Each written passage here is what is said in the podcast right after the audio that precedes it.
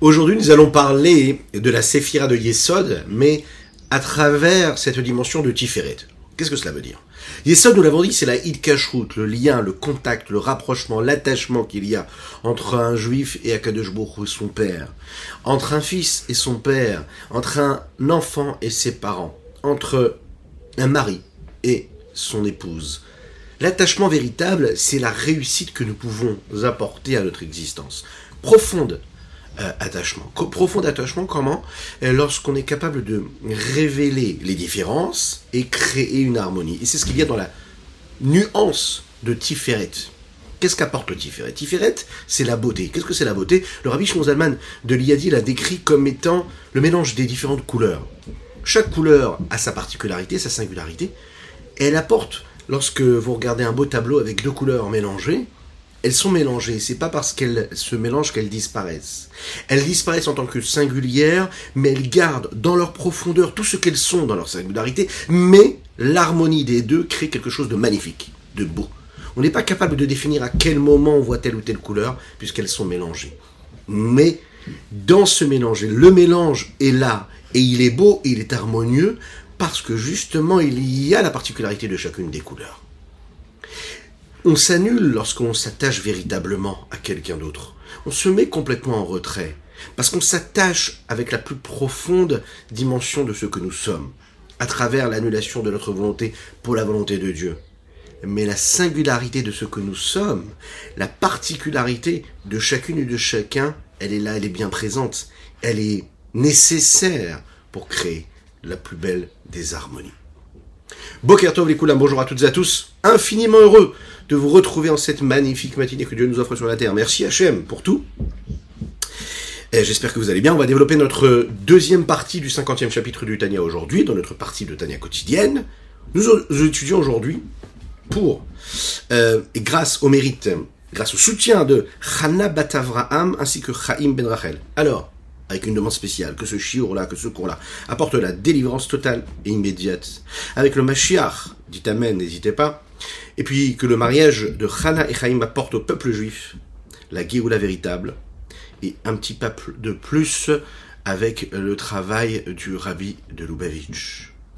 N'hésitez pas à commenter, à liker et à partager cette publication afin que nous soyons encore et toujours plus. Que vous soyez là donc en live, en direct ou en replay sur les différents réseaux. Abonnez-vous aux différentes chaînes, c'est important. Je compte sur chacune et chacun d'entre vous. Oui. Juste après, c'est quelques notes de Nigun. צמצה מצמצה מלך נפשי כמה כמה כמה כמה כמה לך בשרי צמצה מצמצה מלך נפשי כמה כמה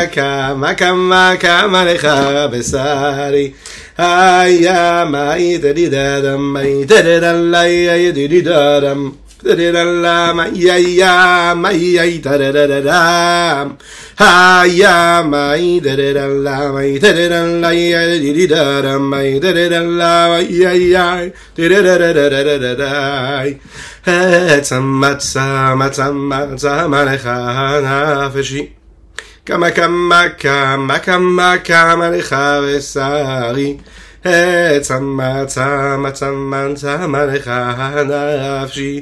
Kama kama kama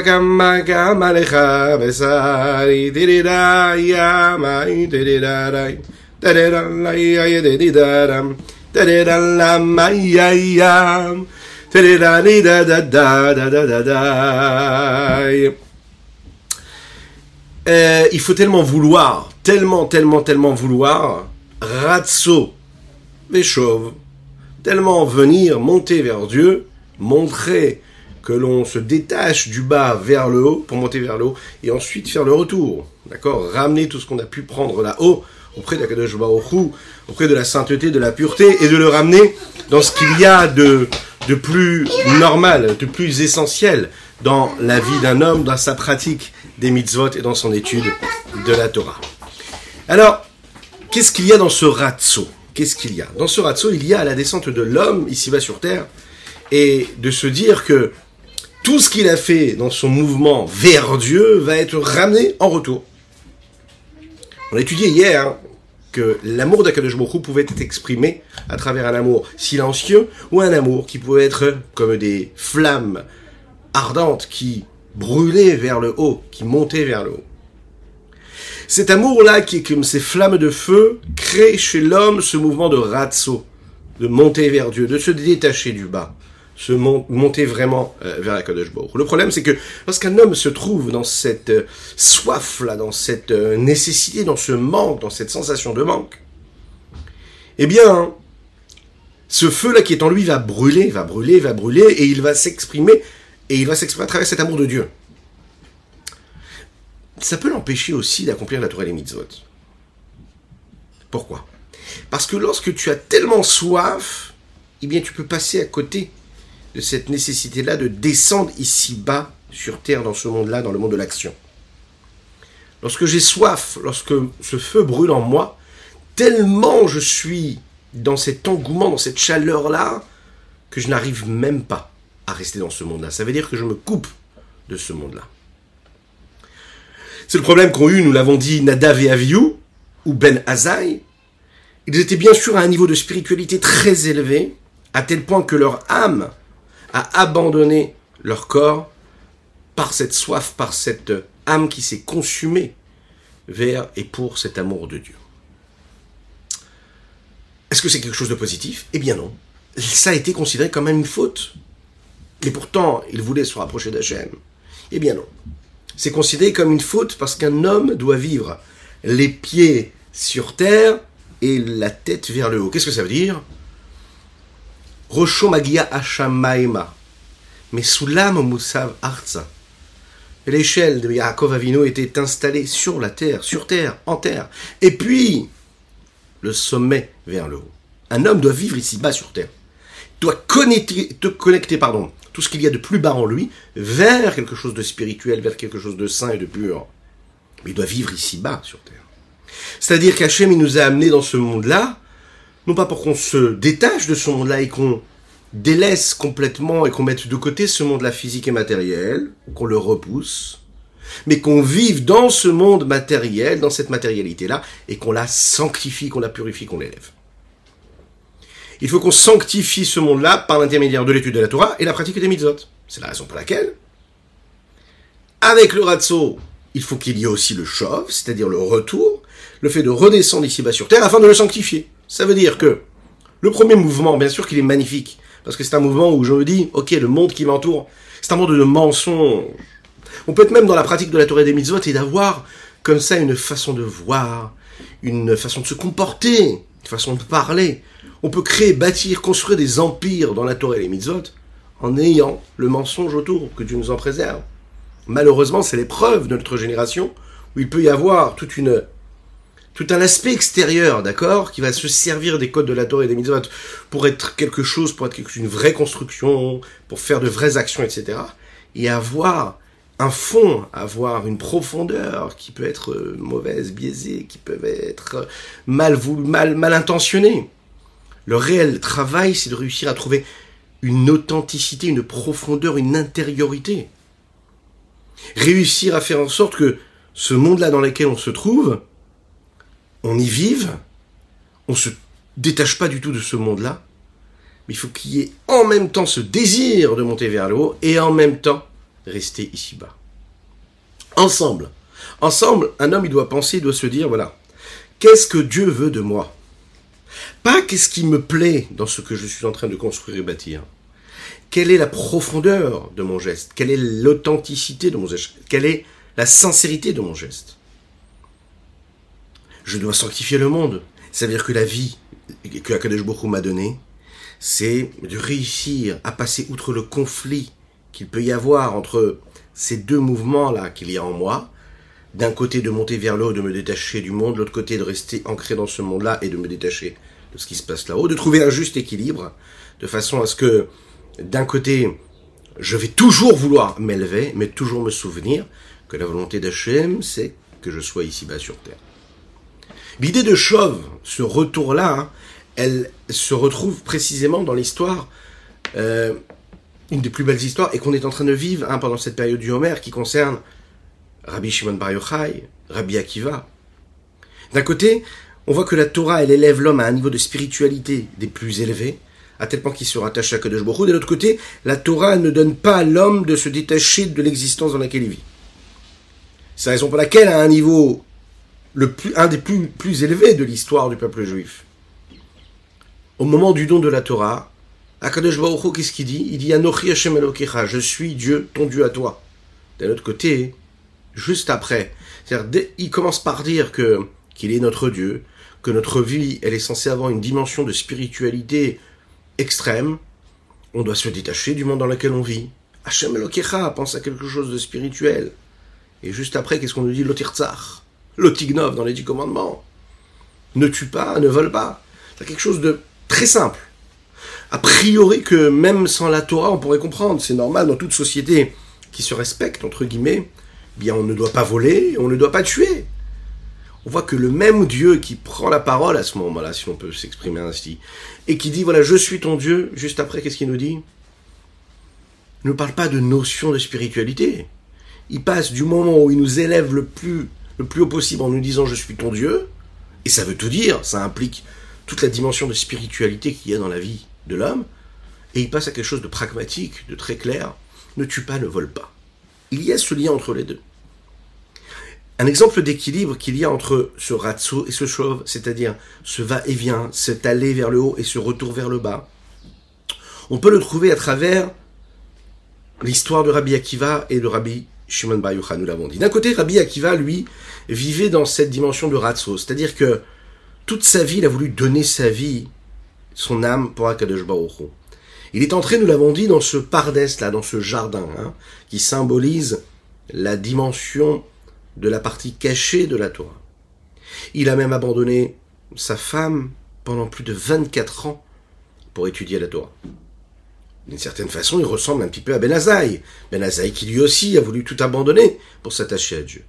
Ben Azaï, lui, n'a même pas voulu se marier afin d'étudier la Torah. D'un côté, à l'inverse de Ben Azaï, Rabbi Akiva, lui, va rester vivant. Ben Azaï, lui, ne va pas rester vivant.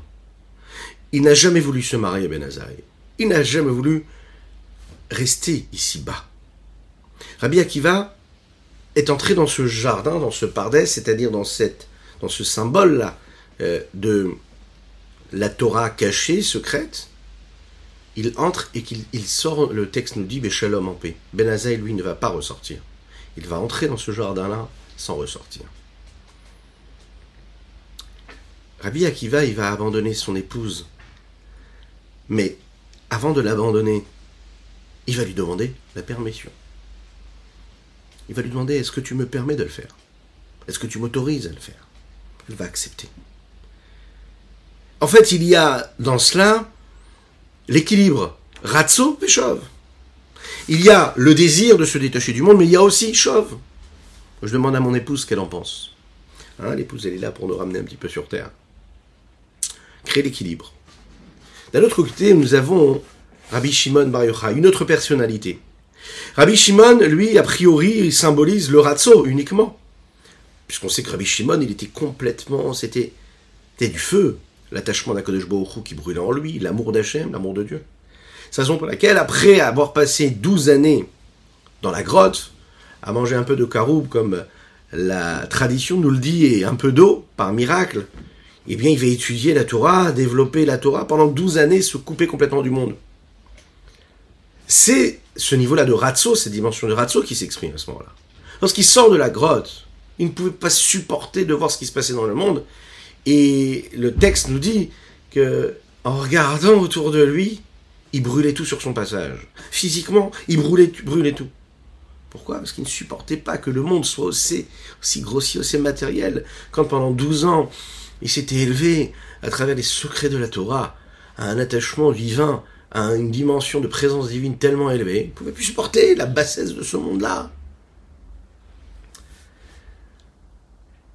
C'était ce qu'on appelle un amour réellement, comme nous l'avons dit ici dans les textes hier, un amour qui brûle. Et c'est ce qui s'est passé. À ce moment-là, il y a une voix céleste qui est descendue et qui a dit Est-ce que tu es sorti de cette grotte-là? Pour détruire mon monde. Cette voix-là s'exprimait pour Rabbi Shimon Bar Yochai et son fils Rabbi Elazar. tout de suite, qu'est-ce qu'ils ont fait, Rabbi Shimon et son fils? Ils sont rentrés encore une fois dans cette grotte-là. Ils rentrent pendant une année supplémentaire, et ensuite Rabbi Shimon, lui, quand il ressort, là, comprend en réalité qu'il faut adapter cette dimension d'amour céleste au monde matériel et physique, parce que Dieu veut qu'on soit ici-bas présent dans ce monde matériel. C'est-à-dire que 12 années de ratso, 12 années où il va créer ce mouvement d'amour brûlant pour Dieu, il va lui falloir quand même une année de chauve, une année pour revenir ici-bas. Quand il sort et qu'il voit deux personnes avec des hadassim, le texte nous dit, des branches de myrte. Un, pour euh, rappeler ce qu'est le Zahor, se souvenir du jour du Shabbat. Deuxième, Shamor, pour se souvenir qu'il faut garder le jour du Shabbat. Ils ont dit en fait que on pouvait et qu'on devait utiliser ce qu'il y avait de plus profane et de plus banal des branches d'arbres pour exprimer justement la présence de Dieu ici-bas sur terre. Exprimer notre attachement à Kadosh Baruch Exprimer notre attachement à travers cette sainteté-là que l'on fait, cette sanctification de chaque objet, chaque élément du monde. J'utilise le physique et la matière pour l'élever, le sanctifier. Alors c'est un paradoxe. D'un côté, on te dit, t'as le libre arbitre, mais en même temps, on te dit, tu dois choisir le bien. D'un côté, on te dit qu'il y a le profane et le bon, et tu dois choisir le bon, mais en même temps, on te dit, tu sais, dans le bon, il faut pas que tu te détaches complètement de cette matérialité, il faut que tu vives dans cette matière. Il faut que tu vives dans ce monde-là qui est là présent devant toi. Le Rabbi Zalman va justement trouver une réponse et une harmonie à ce texte-là qui nous dit, d'ailleurs dans le chapitre 4 des Pirkei Avot, Al al atamet. C'est en dehors de toute volonté. Tu n'as pas le choix de vivre et tu n'as pas le choix de finir ton existence ici-bas sur Terre. On t'a pas laissé le choix. Mais a priori, c'est une contradiction avec le début, entre le début et la fin. Si un homme y vit contre son gré, ça veut bien dire qu'à la base, l'homme n'a pas envie de vivre je nous en préserve. Si le texte nous dit al al ça veut dire contre ton gré, tu vis. Ben, ça veut dire qu'à la base, ta volonté, c'est pas de vivre. Et si, à la base, tu meurs contre ton gré, c'est qu'à la base, l'homme n'a pas envie de mourir, il a envie de vivre. Et c'est contradictoire. Est-ce qu'il veut vivre ou est-ce qu'il ne veut pas vivre, l'homme?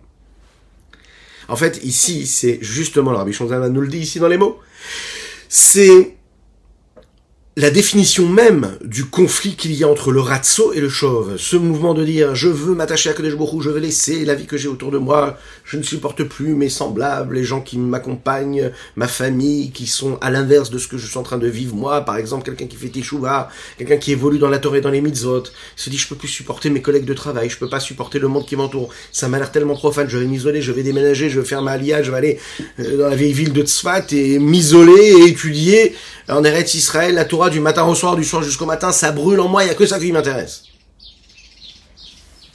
On lui dit non, chauve, reste ici bas sur terre.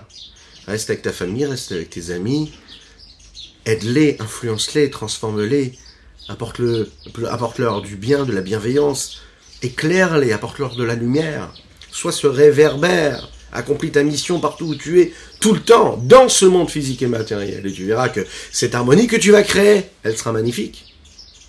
Le ratio de l'homme, c'est justement ça, et ça exprime ce conflit qu'il y a entre les deux. D'être ancré dans la matière et parfois aussi bah, d'oublier ce feu-là. Au bout d'un certain temps, ressentir qu'on se lève le matin et qu'on n'a plus cette chaleur, on n'a plus ce feu dévorant qu'on avait quelques années auparavant quand on a décidé de se rapprocher de Dieu un petit peu plus. Lorsqu'on rentre dans une forme de routine et que tout ça nous paraît sec, sans goût, sans saveur, sans rien, sans, sans, désir, sans passion, de sentir qu'on va faire une mitzvah et sans avoir le feu de la mitzvah, de sentir qu'on fait les choses de manière mécanique, technique, de sentir que tout ce qu'on fait, on le fait parce qu'on fait partie d'un système, parce que ça fait bien de se comporter comme ça, ou de dire ça, ou d'être présent là, ou de s'habiller de cette façon. Lorsqu'on rentre comme ça dans le mensonge, malheureusement, du monde, dans cette routine-là. Alors oui, il y a des raisons, on a eu l'occasion d'en parler, c'est parce qu'en fait, on s'est déconnecté de la profondeur du message on s'est trop attaché à la superficialité et à la partie extérieure des choses. On a perdu de la profondeur et de la sincérité. Mais on en arrive là. Alors qu'est-ce qui se passe? Lorsqu'il y a ce détachement et qu'il n'y a plus ce ratso, lorsqu'il n'y a que ce chauve, et ce chauve-là nous a fait parfois faire disparaître le ratso, la volonté de s'élever vers Dieu, alors qu'est-ce qu'on fait? Eh bien, on se rassure, grâce à l'étude de la chassidoute, en se disant que c'est tout à fait normal. Mais que l'homme ne doit pas compartimenter et détacher son existence de ce mouvement de se dire, voilà, là j'avais le feu, là j'ai plus le feu. L'homme doit créer une symbiose, une harmonie entre les deux, et il faut qu'il y ait un équilibre entre le ratso et le chauve. Et de se dire que contre mon gré je vis, contre mon gré, après 120 ans, l'inverse. Ça veut dire que si je vis, c'est pas parce que j'ai choisi de vivre. Je vis parce que je dois vivre. Parce que ce qu'il faut, c'est ma mission ici-bas sur Terre. Pas parce que c'est je veux et j'ai compris que je voulais. Et lorsque je termine ma mission ici-bas sur Terre après 120 ans, c'est pas parce que ça me plaît plus l'existence. C'est parce que je j'ai fait tout ce qu'il fallait que je fasse et que Dieu a décidé que j'avais fait tout ce qu'il fallait que je fasse. Ça veut dire que je me, je m'annule complètement à la volonté d'Akadosh Baruch Je me mets à la disposition d'Akadosh Baruch pour faire en sorte que chacune de secondes et des minutes de mon existence, ben je sois ce véhicule d'Akadosh Baruch je sois ce moyen d'expression, je sois là juste comme ce moyen de transmission, je sois le passeur de cette énergie-là. Dieu m'a mis ici, aujourd'hui, mais c'est pour que je vive l'accomplissement de la Torah et des mitzvot ici, parce que je vais rencontrer ce client, parce que là je vais aller faire les courses, parce que je ne voulais pas les faire et que mon épouse m'a imposé de les faire. Ou parce que je vais passer une heure dans la voiture, dans les, dans les, dans les, dans les embouteillages, mais je vais profiter pour écouter un bon podcast, un cours de Torah, par exemple. Et à ce moment-là, ben, je vais me, tout en étant dans le physique, dans la matière, dans le monde physique, je vais me détacher de ça en donnant une dimension spirituelle de divinité à cela. Je ne vais pas voir chaque moment comme un, moment à part, je vais voir chaque moment comme un moyen d'exprimer ce lien, cette harmonie, cet équilibre qu'il y a entre le mouvement de ratso, de, flamme, de feu dévorant qui veut s'attacher à Kadosh Baruch qui a envie de quitter cette matière-là, et celui de me dire non, je prends ce feu-là et je le stabilise ici-bas sur Terre. Je suis dans le monde, mais je ne sombre pas dans le monde. Je plonge dans le monde, mais j'ai l'oxygène. Je suis là, je suis rattaché à cet oxygène-là. La Torah, la mitzvot, la sainteté.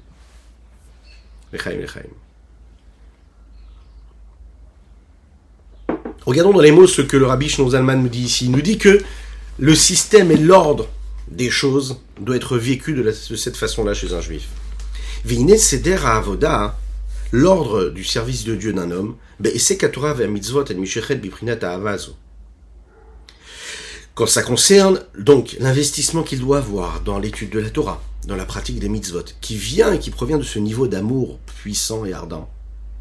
Comme on l'a dit dans les chapitres précédents, la solution d'amour, de, euh, la solution pour assumer cet amour pour Akadosh Baruch dans toutes ces, ces, différentes nuances, s'exprime à travers la Torah et les mitzvot. Et c'est vrai que si l'homme reste à un niveau de ressenti, là il peut se perdre. Dès l'instant où il rattache l'amour qu'il a pour Dieu à une étude de Torah ou à une pratique d'une mitzvah, alors là la solution elle est trouvée tout de suite. Parce que l'amour, c'est la volonté de se rapprocher véritablement, et je ne peux me rattacher et m'attacher à Kadosh Baruch pas seulement par l'amour, mais par la pratique de la Torah et mitzvot. Et là, la pratique de la Torah et des mitzvot, elle va faire en sorte que ton émotion d'ardeur et de feu dévorant eh se stabilise et se pose dans quelque chose de matériel et du coup crée cet équilibre. Ibrinat Shov. Il faut absolument que tu ramènes ça à ce qui se passe ici-bas, entre guillemets. Kemushkatou Sefer Yitzhak, comme il est expliqué dans le Sefer ce Sefer de base, ce livre de base, qui nous explique un petit peu les raisons pour lesquelles ce monde a été créé et de quelle façon. Imratz libecha shuv le'echad. Si ton cœur se met à courir, alors reviens vers l'unicité. L'unicité. Qu'est-ce que ça veut dire? L'amour qui est comme ce feu dévorant et l'attachement qu'il y a avec Akadosh Baruch ne se trouve pas dans le même dans le même chemin, dans la même direction. Pourquoi? Parce que dans le désir, dans la passion dévorante y a dans l'amour qui est comme du feu, eh bien, il n'y a pas de satisfaction. Il n'y a pas de solution proprement dit en cela. Ça brûle comme du feu, et l'essence même du feu, ben ça, que ça monte sans arrêt, ça ne s'arrête jamais de monter, ça s'élève. Euh,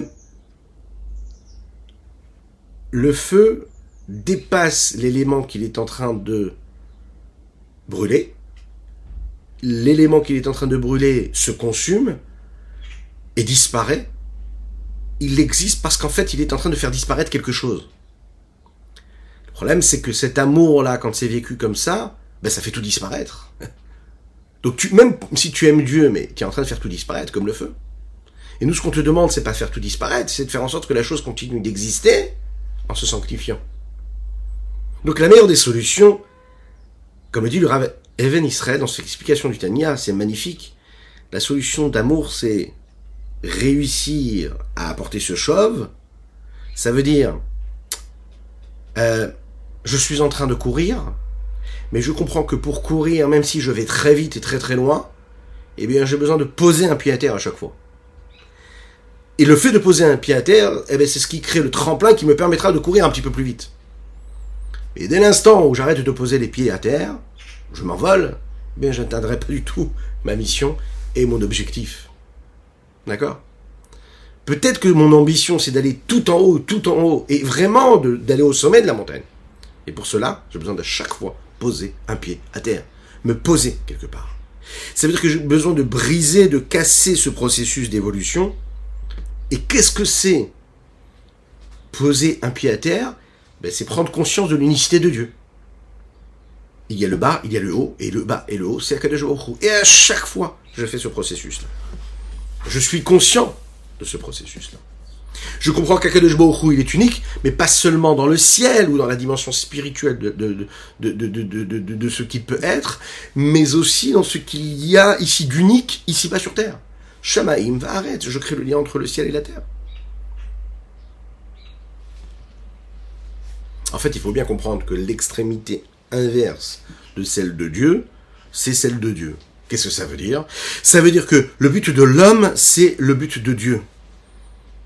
L'objectif du divin ne peut être accompli que par l'objectif de l'homme. Et l'objectif de l'homme doit être celui de Dieu. Et Dieu a voulu un monde ici-bas matériel physique. Toi, tu dois vouloir un monde matériel physique et tu ne dois pas imaginer vouloir autre chose que ce que Dieu a voulu. Parce que sinon Dieu aurait créé un monde spirituel. Pirouche. Ce qui est dit dans le Sefer Yetzira, c'est cela. Et si ton cœur court, ça veut dire Ichukatanefesh. C'est le désir ardent, brûlant de l'âme divine chez Balev qui se trouve dans la partie droite du cœur. Quand cet amour-là se renforce, se s'emballe et se s'enflamme jusqu'à vivre cette consommation-là même de l'âme, à tel point qu'elle ne désire même plus être. Ça veut dire que ce qu'elle veut, c'est quoi? C'est de se fondre au sein même de son père, entre guillemets. Pourquoi? Parce que c'est la source de vie de cette âme-là.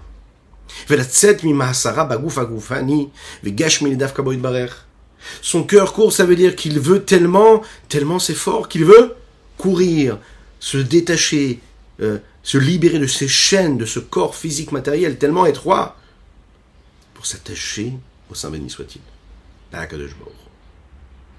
Azaï, alors à ce moment-là, quand son cœur court de cette façon-là, Zot Yashivel Libo, il doit répondre à son cœur quelque chose.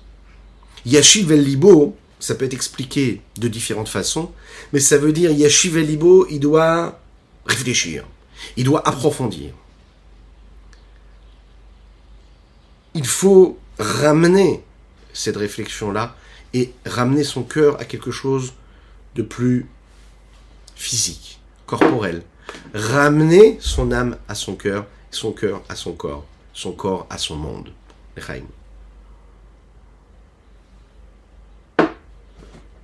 La réflexion, elle est nécessaire parce qu'elle permet de répondre au cœur quelque part.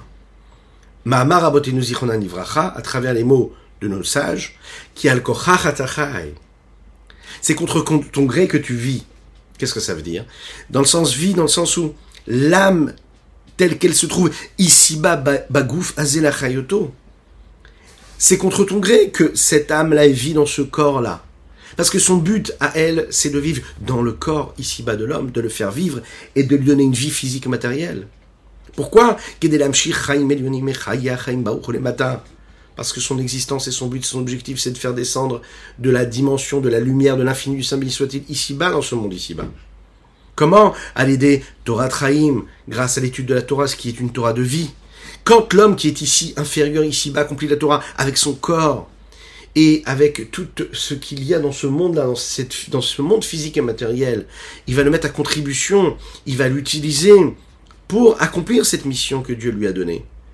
Alors à ce moment-là, il ramène ici-bas sur Terre une dimension de vitalité supérieure et suprême qui dépasse les limites de ce monde-là, dans les limites de ce monde-là.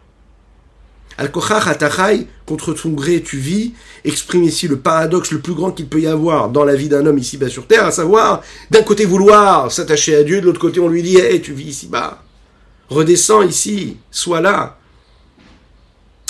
En fait, ici, la solution pour euh, assumer cet amour qu'on a pour Akadosh Baruch pour trouver une forme de satisfaction, de sérénité, de tranquillité, c'est réussir à créer cette union, cette unicité qu'il y a entre cette âme divine et ce corps physique matériel. Il deviendra son partenaire, le corps, non pas quelque chose qui va contre l'âme divine, mais quelque chose qui l'aide. En fait, c'est le paradoxe global qui représente le paradoxe de la vie, en général. Lorsque c'est contre ton gré, c'est-à-dire que quand par exemple tu t'es dirigé vers le haut et que tu as compris que c'est contre ton gré qu'on te demande de vivre ici-bas, alors atachai, ça devient positif.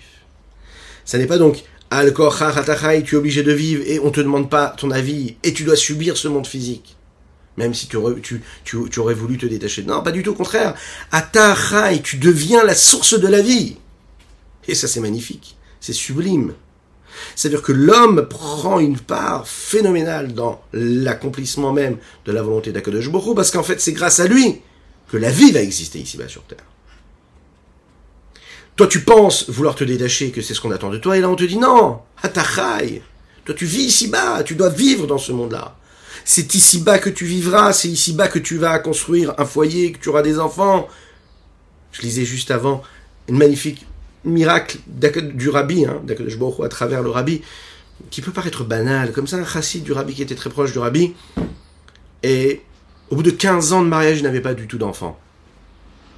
Que cette histoire puisse être une source de bénédiction et qu'elle apporte des enfants à ceux qui en ont besoin, ceux qui sont mariés depuis des années ou ceux qui sont mariés depuis pas longtemps, que ce soit une bénédiction pour tout le monde, ceux qui, qui souhaitent en avoir et même ceux qui ne souhaitent pas parce que c'est l'essentiel de la vie, que je leur donne de la vie. Alors, et, donc, au bout de 15 ans, il n'avait pas d'enfant, donc il décide à décrire au rabbi de Lubavitch. Il demande une bracha au rabbi, le rabbi ne répond pas. Quelques temps après, il réécrit encore une fois au rabbi, le rabbi ne répond pas. Ils vont voir des grands professeurs, on leur dit voilà, il y a des traitements aujourd'hui, vous pouvez faire des traitements, et Bezrat Hashem, Hashem vous aidera à avoir des enfants. Ils, euh, ils vont voir les médecins, mais comme un bon chassid qui se respecte, ils demandent au rabbi. Ils écrivent au rabbi, le rabbi ne répond pas. Ou à un certain moment, ils passent par le secrétariat, ils se disent, il y a peut-être un souci, ils demandent au secrétariat, et le rabbi dit non. Il répond cette fois-ci, il dit ne pas faire cela. Tout va bien se passer, ils n'auront pas besoin hein, de faire ces traitements-là. Ils disent, écoute, le rabbi, ne font pas de traitement, les mois passent, et toujours rien. La femme ne tombe pas enceinte. Ils attendent un petit peu, ils vont voir un autre médecin, et l'autre médecin leur propose un autre traitement.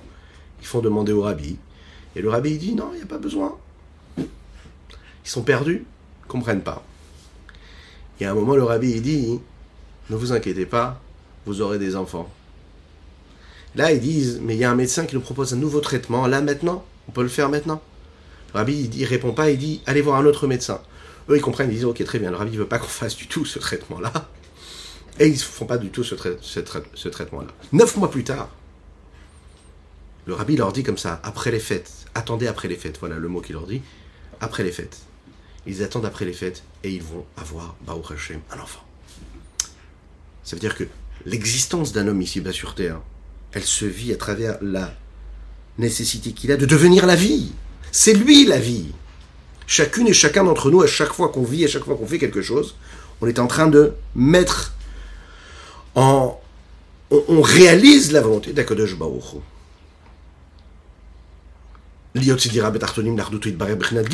parce que quand je vis de cette façon-là, ben je permets à Kadosh Baruch de résider, de résider ici, sur Terre, à travers son unicité, de manière totalement dévoilée. Est Balel, comme il a été expliqué un petit peu plus haut, que quoi?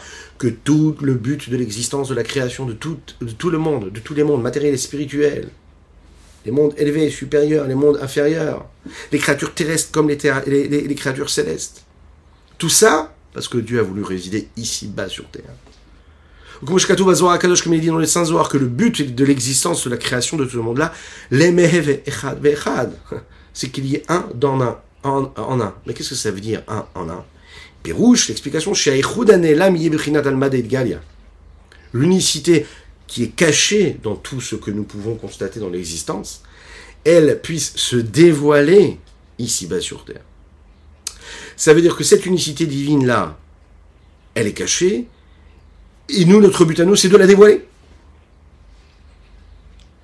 Ça veut dire que dans chaque chose que je vais faire, je veux dévoiler la dimension divine, la présence d'Akadosh Baruch Et là, le Rabbi Zalman va nous rapporter ce que nous disons pour conclure cette étude dans quelques minutes, qui concerne ce que nous avons l'habitude de chanter euh, dans toutes les communautés du peuple juif depuis des décennies.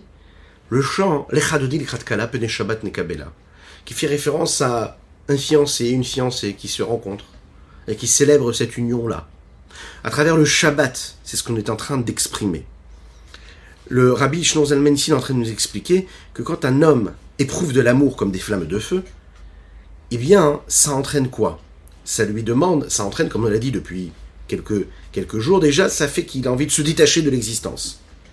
Alors, on lui demande d'accomplir les mitzvot afin de redescendre ici-bas sur terre et de ramener cette lumière ici-bas sur terre c'est-à-dire bah, de l'amour comme de l'eau. Ça veut dire l'accomplissement de la Torah et des mitzvot de manière totalement naturelle, paisible et sereine. La volonté de s'attacher à Kadesh Baruch elle provient de cette ardeur qu'il a en lui, mais elle doit l'accompagner, elle doit pousser à l'accomplissement des mitzvot, que ce soit à travers la parole ou que ce soit à travers l'action. Dans l'amour qui est comme des flammes, il y a cette contradiction entre la volonté de se détacher et la volonté de redescendre. L'echad dit kala. Kala ici, ça vient du mot klot. Klot, ça veut dire consumer, complètement. Klot à nefesh, c'est une dimension et un niveau où l'âme, en fait, elle ne supporte plus du tout l'existence terrestre et elle veut se laisser consumer par ce feu ardent qui est de s'attacher à Dieu, à sa source première.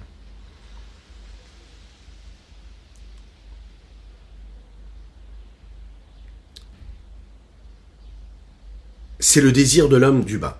Ratso, c'est Dodi. Dodi, c'est le dévoilement du divin, du divin qui vient du haut vers le bas. Et nous, on nous demande, on le demande tous les, tous les Shabbatot, on dit, les Chadodi, les Kala. On demande, on dit, les Chadodi, les Kala. Viens le Dodi à la rencontre du Kala, du Klot.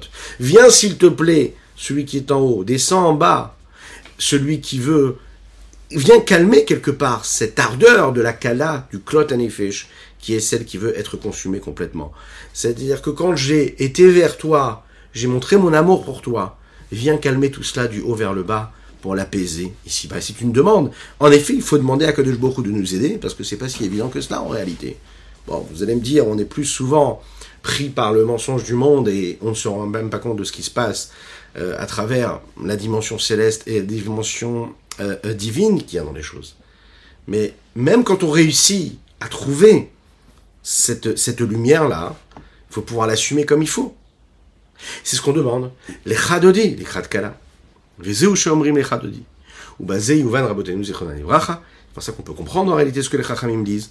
Al kochach vel kochach. On voit ici que le rabbi Shnozalman ne dit pas les deux mots dans lesquels on dit ata, l'inverse de la vie. Toujours la beauté du texte de Rabbi Shnozalman qui paraît toujours de manière positive.